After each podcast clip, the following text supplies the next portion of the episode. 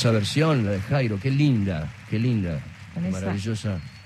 Y además con esa voz, Esa voz, es, eh, Yo- esa manera de cantar. yo diría esa voz perfecta. ¿Lo tenemos a Jairo? ¿Está Jairo ahí? Hola, ¿Cómo te va? ¿qué haces? ¿Cómo te va? ¿Qué decís, Jairo, querido? ¿Cómo estás? ¿Bien? Bien, muchas gracias. Bien, bastante bien, por suerte. Pasando este momento extraño y tan inédito, ¿no? Sí, sí, sí, pasando con, bueno, como se puede, qué sé yo. Bueno, ¿qué Digo, digo, pas- digo pasando nosotros los, los artistas, los músicos, tratando, extrañando los escenarios y el público y el aplauso, ¿viste? ¿No?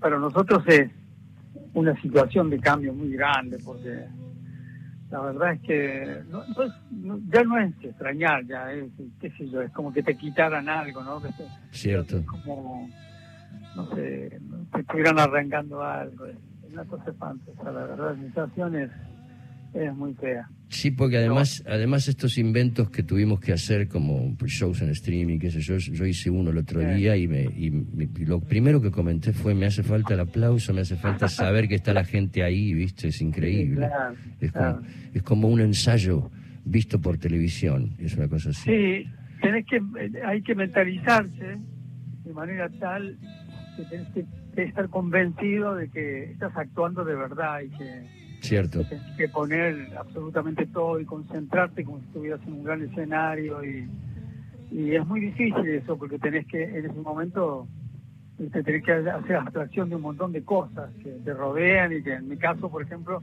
eh, son cosas muy cotidianas mi casa el living de mi casa que sé yo, ese tipo de cosas Claro. es muy difícil disociar eso de, de ponerte a tocar la guitarra en tu casa te das cuenta es muy complicado Ajá. entonces, eh, pero bueno, eh, yo creo que yo lo hice, yo hice uno y la verdad estoy muy contento del resultado. Y creo que es un formato que con el tiempo, eh, apelando un poco a la creatividad de cada uno, va, va- va a sobrevivir a la pandemia. O sea, Ad- va- además, es lo que hay y es lo que nosotros tenemos para poder expresarnos. No, por supuesto, así que además, eso es así, además. además. Te, ya- te- te quisimos llamar, hablé con Jaco, le mandé, Sí. nos mandamos unos mensajes de cariño con Jaco, que somos casi, le digo siempre, somos compadres nosotros, porque Ah, nuestra, sí, chica. y nuestras hijas son, son mejores amigas, ¿viste? Así que Perfecto, sí, sí. hemos pasado eh, eh, grandes momentos desde que las nenas son chiquitas hasta ahora, que, hasta que tienen 20 ahora. Este, y te queríamos llamar a vos porque estamos hablando de, de Don Atahualpa Yupanqui y, Sí. y- y- y buscamos además, además de Atahualpa, buscamos otros Atahualpas que existen en- o que existieron en América. Pero queríamos hablar con vos porque sabemos que tuviste una relación con él. Sí, Eh, entonces me interesaba hablar con alguien que estuvo con él, más que con alguien que sea su biógrafo o que conozca datos de su vida. claro, claro, claro. Contame cómo se conocieron ustedes. Mira, eh, yo lo conocí a Yupanqui de una forma muy extraña, porque yo fui a cantar, a- ya había empezado a cantar en Francia y eh, había ido a cantar una vez a la Olimpia en un espectáculo que fuera de música argentina, digamos, con Susana Rinaldi, hicimos un, un show argentino, digamos, ¿no? Y eh, en realidad cada uno cantaba su repertorio, no, se trataba de armar un show de folclore y de tango y cosas así, no para nada. Pero bueno, ¿qué- quiero decir, fue el primer el primer eh, toque que tuve ahí en Francia, primera vez que tuve la oportunidad de cantar ahí. Y bueno, me fue muy bien y eso trajo después, un, bueno, todo años y años de trabajo ahí. Y al año siguiente volví a cantar en el Olimpia, pero ya viviendo, bueno, trabajando más en Francia, siendo un poco más conocido. Y he editado un par de discos eh, muy exitosos, eh, muy populares, me refiero, que pasaban mucho por la radio, qué sé yo, bueno, entonces salía mucho por la tele, bueno, entonces hice una, una temporada en el, en el Olimpia eh, de 15 días. Y, eh, y un día, uno de los días, me comentaron que había estado en Yupanqui. Wow. Yo no lo conocía él personalmente, por supuesto lo admiraba mucho, lo, lo tenía como una especie de, de, qué sé yo, de ícono extraordinario, eh, pero no lo conocía personalmente. Pero bueno, ese día me dijeron que había estado y dije, uy, qué pena, que yo pero pensé, bueno, si estuvo, a, a lo mejor no le gustó y no fue a saludar por eso, yo, y lo primero que Que es lo primero que piensa uno, ¿no? Se fue porque no le gustó, ¿no? Claro, por respeto, el Claro. si quiere decirte cosas que no le gustaron, no te dice nada y ya está. claro, claro. Bueno, la cuestión es que salí del teatro y la puerta de salida del Teatro de la Olimpia estaba al costado, en la calle del lado, de un costado del teatro. Y ahí estaba Yupanqui, Uy. esperándome. Y estaba con una pareja de amigos, que después fueron, se hicieron grandes amigos míos también. Y, eh, y bueno, y, eh, me dijo de entrada que no, él no le interesaba demasiado, o no quería saber demasiado, eh, o, o no le gustaba demasiado, eh, no le traía demasiado lo que yo cantara ni cómo lo cantara, algo así me dijo, sino que le interesaba sobre todo de dónde era. Ah, mira. Eh, yo- Ah. porque yo estoy del noroeste de Córdoba y él tenía una querencia muy grande con ese lugar, viste, con todo el norte de Córdoba. Bueno, este, la casa de él estaba en Cerro Colorado, está en el norte, y, eh, y él pasó muchísimas veces, iba mucho por cerca de Cruz del Eje, donde yo crecí, y incluso se acordaba de nombres de gente, de personas que yo he conocido, y, y la verdad es que de Quinteros, viste, de que tienen chacras por ahí, porque él andaba mucho a caballo por ahí. Y, eh, y bueno, ahí fue fantástico porque hicimos, va, yo por lo menos me sentí mucho más en confianza ¿no? con él, porque ya no lo miraba desde el aspecto puramente artístico, desde la admiración, que lo miraba ya como un, un tipo de estos que andan a caballo y que pasan por el camino y los ves pasar y demás. Y, Como un paisano, Él quería- como un él- paisano. él, claro. él quería, él quería que esa fuera la imagen que tuviera la gente de él. Para él, el anonimato era lo perfecto. ¿Y era realmente así? ¿Era, era realmente así? Era así, sí, sí, era así. ¿Ah, era sí? así. Por supuesto que tenía su, su cosa, estaba muy orgulloso de su trayectoria y, y hablaba de ciertos aspectos de su trayectoria o de momentos de su trayectoria con mucho y se entusiasmaba y te contaba las cosas, por lo menos a mí me las contaba eh, con una gran confianza y a nosotros, a Teresa y a, a mi mujer y a mí. Eh, enseguida tuvimos mucho, se despertó una confianza muy grande entre nosotros y, eh, y siempre me decía que venir a casa a comer o a charlar, a pasar la tarde, un fin de semana, lo que sea, era como, era una casa muy provinciana, me decía. Ajá. ¿Y ca- Y, eh, can- cantaban cuando él iba a tu casa? No, no, no, no, no, no, nunca. Yo podía cantar por ahí alguna canción. ¿Sí? no. Él no, él no, no, no. Ah, no, era mira. Muy raro, era muy raro, era como, era tan raro como escuchar a Piazzolla en su casa tocar el bandoneón. Ah, sí, ¿en serio? Claro, claro. Eh, es decir, eh, generalmente, no, eran reuniones de charlar, comer, hablar, reírnos, contar historias. En general, artistas como Yupanqui, gente como Yupanqui, que tiene ese, ese carácter, esa, esa singularidad, ¿no? De personaje que es muy conocedor y muy buen conversador, además. Eh, te cuenta las historias de manera tal que te quedas encantado con él y, en, en- el caso de Yupanqui o en el de Borges, que es la gente que he podido conocer, uno nunca hablaba, es decir, uno el que escuchaba y Claro, claro, claro. Totalmente. O sea, o sea, o sea, conversadores inigualables, ¿no? Tipos con los que podrías estar hablando toda la noche, claro. y el que claro. solo querés Claro, escuchar. Claro. Cosas raras, porque descubrí aspectos personales que se supone que, por ejemplo, que le gustaba mucho correr, hacer footing, eso cuando era más joven, eh, y que se, me- me- se jactaba de que salía a hacer footing con Paul Eluard, con el poeta. Epa, epa. Nada más ni nada menos, el padre del surrealismo, ¿no? Claro, el gran poeta del surrealismo. Y, y yo le preguntaba, pero bueno, ¿pero por qué Paul Eluard? Y entonces me decía, porque como yo no entendía francés al principio, dice Paul Eluard me, me arreglaba todos los papeles, me, me- me rellenaba los papeles para presentar al fisco y todo ¿Qué? ese tipo de cosas. Qué increíble, qué, qué anécdota increíble esa salida. Es que nunca nos hubiéramos imaginado que Yupanqui y salía era un runner que corría con Paul Eluard, ¿no? Qué grosso. Sí, sí. Y, este, y, de- y me decía pavada de secretario, tenía. Cierto, cierto, cierto, cierto. Él lo decía, se reía, se reía mucho. Des- Tenía des- risa fácil, le gustaba contar historias y chistes. Y, Era un tipo, era un tipo con humor, ¿no? Era un tipo con, con buen humor, ¿no? Sí. Sí, sí, sí. Me encantaba. sí. Lo que pasa es que era muy de difícil acceso Yupanqui, ¿viste? porque bueno, de- seguramente ha sido una persona siempre a la que todo el mundo ha querido acceder, y los artistas en general, todo el mundo ha querido acercarse a él de alguna manera y demás. Y él fue cerrándose en sí mismo, ¿viste? No, uno tenía como una suerte de, de coraza, digamos, invisible, que, que te impedía llegar a él. Yo lo he visto, en- en- en su, su, la manera de el trato que tenía con, con gente que llegaba a conocer, que quería conocerlo y demás. el tipo te hacía un estudio previo tremendo, ¿viste? sin decirte nada, ¿viste? Ah, sí, dejándote sí. hablar nada más, Ah, dejándote sí. hablar. Este, eh, contame, eh, contame y, y- y en realidad todos a los que nos escuchan y las que nos escuchan. Eh, eh, Nenet, su mujer, la conociste, Sí. ¿no? Sí, claro, claro. por. ¿Por, qué fir- firmaba como Pablo del Cerro? Es, es algo que yo nunca pude le- leer, por lo menos en las, en las informaciones que uno saca de, de todos lados, digamos. Mira, yo no tengo yo no tengo la información precisa, pero supongo que habrá sido un, un seudónimo que se le ocurrió al propio Yupanqui, ¿no?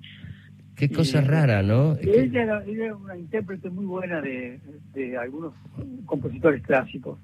Por ejemplo, a él, a Yupanqui, una de las cosas que más le gustaban, uno de los placeres más grandes para él, era sentarse y que Nenet tocara eh, Chopin, por ejemplo, ¿no? Ajá, y eh, le encantaba eso.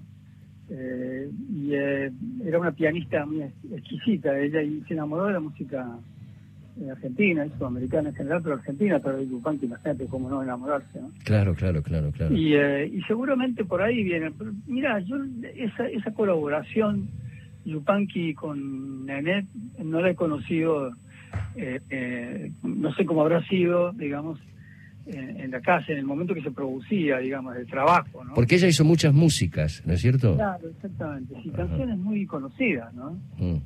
Zambas, por ahí canciones muy... eh, y a lo mejor uno por ahí denota un poquito de en las melodías, tal vez algo, algo, algo clásico, ¿no? Pero en general son muy criollas todas, ¿no? Yo creo que, bueno, sería por supuesto la orientación que daría el propio Yupanqui, ¿no? Pero qué, qué mezcla, ¿no? Porque ella, ella, ella creo que era, era canadiense, ¿no? Canadiense francesa. Sí, sí, sí. sí, sí, sí. Este, eh, Patrick, sí, era una, una mujer encantadora, muy simpática. Y eh, me acuerdo de la, la última relación que tuve de, de ella, con ella, la última vez que la vi, estando en Buenos Aires, yo eh, a Yupanqui lo internaron por no sé qué cosa, y yo lo fui a ver y me crucé con ella que vol- salía del hospital. Y me explicó antes de que yo entrara, además, que era una cosa que, que no, era, no era grave, que estaba bien, y que yo, pero, pero yo fui a verlo igual, igual. Eh, y después, eh, fue la última vez que la vi. Después volvió a Francia, yo vivía en Francia en ese momento, y, y Yupanqui también volvió. Él vivía en París prácticamente todo el tiempo, la madre se queda- la mujer se quedaba mucho tiempo acá con el hijo, con el Joya, en el Cerro Colorado, o acá en el departamento de, el departamento aquí en, en eh, aquí en el norte, no sé si no sé qué barrio es, eh, colegiales, no sé cuál barrio.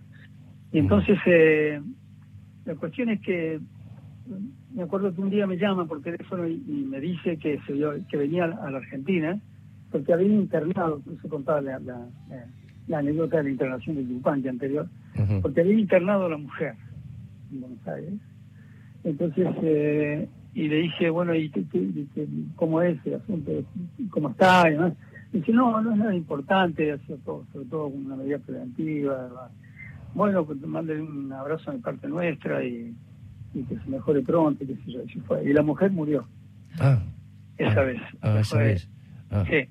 Él, o sea que yo no sé si él estaba convencido de que no era tan grave, no le, dijeron, no le dijeron que era tan grave, ¿no? Entonces cuando regresó de nuevo a París, tenía que hacer una actuación en el, en el Teatro de la Ville, que fue la última vez que actuó en París. Es un teatro muy bonito, que está en el frente del Teatro Châtelet, precioso. Y, eh, y era la, fue la última vez que actuó en París y eh, me acuerdo que hablé también de nuevo por teléfono con él para preguntarle cómo estaba. Y entonces me dijo que estaba hecho un, un trapo textual. ¿no? Ah, mira, mira. he hecho un trapo. Y me dijo una, una imagen muy eh, fuerte, me dijo que en ese momento lo que a él le gustaría es estar enterrado 10 metros bajo la nieve en Alaska. Wow. Una frase Wow. así extraña, porque... Extraño, ¿no? Sí, sí, no, no es un dicho, no es ese No, no, dicho. no, no es algo común, ¿no? No, no es nada común, claro, no. no No. sabe. Bueno, la Eh, cuestión es que cantó esa noche en el Teatro de Gadil y, y tuvo un- algo extraordinario pasó esa noche. Primero porque Yupanqui cantaba todo en español y la gente era como si entendiera todo. De la o sea, el público francés tenía él. Claro, claro, Ah, claro. Increíble. Cantaba en todas partes, en, en castellano, y, eh, y después hablaba además, y contaba cosas en castellano. Y la gente lo escuchaba como si entendiera algo del idioma, como si entendiera lo que quería decir. Y esa noche terminó las, terminó todas las canciones señalando, mirando arriba y señalando con una mano hacia arriba, ¿no? Supongo que Habla- la dedicatoria, digamos, a, A Nenet. a Nenet, que había muerto hacía poco, ¿no? Qué, qué, qué, qué linda anécdota que nos contás, Jairo. Ya sabía que nos ibas a contar cosas interesantes. Te paso, eh, te presento a Alicia Beltrami, que es mi compañera que está acá, eh, que, Hola, te, que te quiere hacer alguna Hola pregunta. Jairo, ¿cómo estás? Bien, ¿y vos? Muy bien, acá escuchando muy concentrada y emocionada con el recuerdo de Donata. Eh, de todo esto, me imagino que haberlo encontrado en tu vida, haber marcado, haber sido una marca importante, ¿no?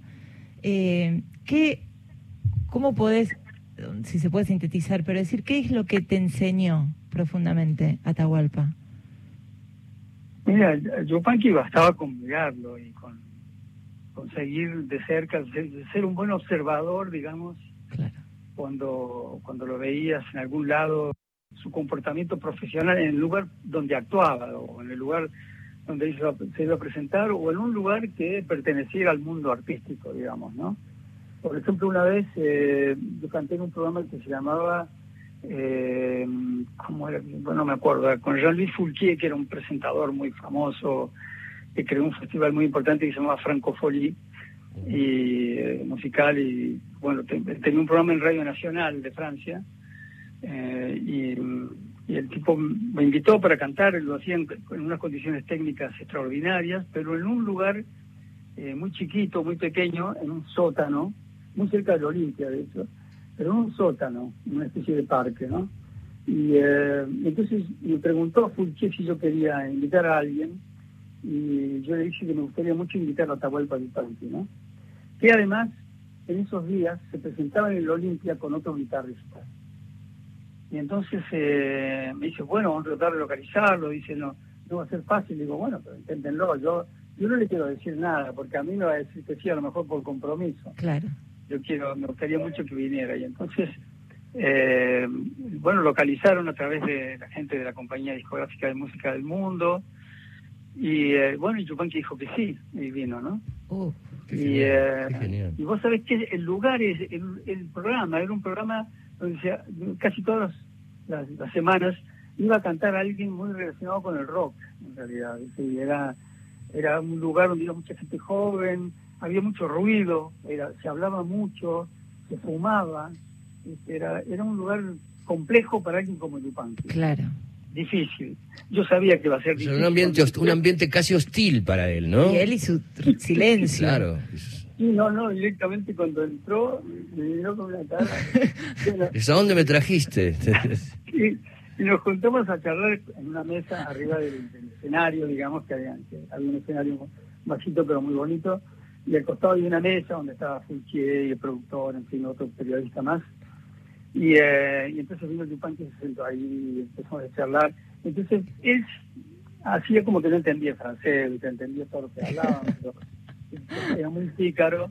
Entonces Fulquier me dice, bueno, decide eh, a Yupanqui que en su momento de la intervención de él van a, van a hacer dos canciones y una charla para que hablemos de la presentación de él en el Olimpia además. Y eh, sería interesante, y qué sé yo, digan, bueno, entonces... Eh, eh, y ya está, ¿no? Para que hablen, para que hable de lo que él quiera, ¿no? Y entonces eh, se quedó esperando que yo le tradujera eso. En realidad Yupanqui ya lo había entendido, pero yo se lo traduje igual, ¿no? Y Yupanqui me dice, no, me decide que yo no voy a hablar, que la que va a hablar es la guitarra. Ay, qué genial. Pero acá hay tanto ruido que si mientras la guitarra habla, los demás, la gente, el público también habla, la guitarra se levanta y se va. Wow. o sea, o sea, su alter ego era la guitarra, ¿no? Sí, sí, Qué se, lo, se lo traduje literalmente a Furquier y el Furquier se sonrió así, me miró y me dijo, es un genio este tipo. Pero se- y, se, y se callaron todos, y se callaron no, todos. no sé, cantó siete canciones, Ay, qué genial, qué bueno. este, porque el programa se grababa. Eh, ¿hubo, hubo, ¿Hubo alguna otra ocasión en la que cantaron juntos arriba de un escenario en un teatro? No, eso fue la una, sí, una vez en un homenaje a Julio Cortázar. Cuando murió Julio Cortázar, en realidad, la memoria de Julio Cortázar, la primera vez que se hizo un homenaje a, le hizo un homenaje a la ex eh, mujer en el auditorio de la Sorbona. Entonces llamó a gente que lo había conocido, artistas, podían ser actores, pero la mayoría cantantes o músicos, para que mm, tocaran algo que a él le, sabían que a él le gustaba del repertorio de cada uno y contar alguna anécdota eh, que habían tenido con él, con Cortázar, ¿no? Y entonces, eh, bueno, fuimos muchos, eh, fuimos, qué sé yo, como 10, 12 y algún actor que recitó un poema de Cortázar en francés, estaba Paco Ibáñez, estaba Yupanqui, qué sé yo, éramos unos cuantos. Y, y fue impresionante eh, lo que contó Yupanqui, porque eh, dijo que lo que más destacaba de Cortázar era la generosidad, ¿no?